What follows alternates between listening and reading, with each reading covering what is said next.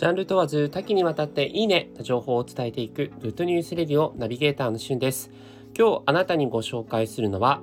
森永ジャンボの新しい食べ方焼きもなが焼きもなかジャンボ についてお伝えいたします。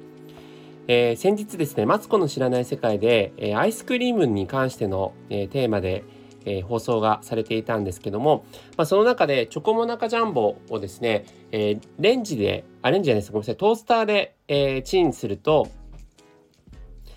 チンって言わないか、焼くと、えー、すごく美味しくなる焼き芋中ジャンボの、えー、レシピが紹介されてました、えー、温めたトースターに入れて40秒ぐらい温めるってやつですね。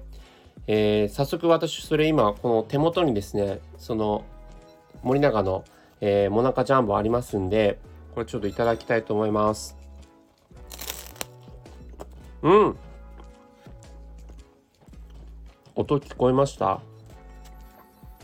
これちょっとモナカがですねチョコがあチョコじゃないアイスが溶けちゃってしなしなだったんですよ。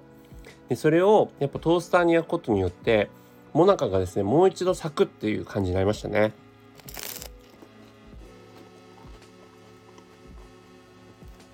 この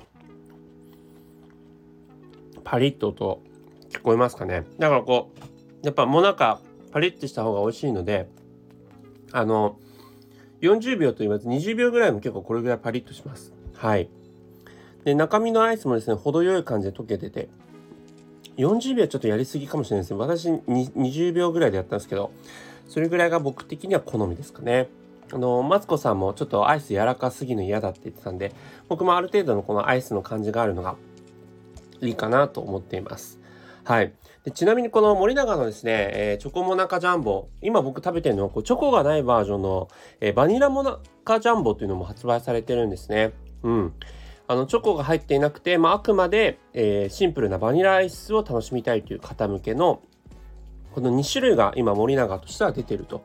いうことでそれもねあのチョコモナカジャンボって名称をしてたんですけどチョコがないバージョンもあるんだっていうのを今回初めて知ったんですが、えー、チョコがなくてもですねこのモナカを挟んでるところにチョコレートのコーティングがあったりして間からですねこのバニラアイスが出ないような工夫もされているということですごいやっぱ森永のチョコモナカジャンボの進歩を感じるなと思いました。えー、アレンジレシピということでね、えー、皆さんもぜひチョコモナカジャンボないしは、えー、バニラモナカジャンボ買って試してみてください。それではまたお会いしましょう。Have a nice day!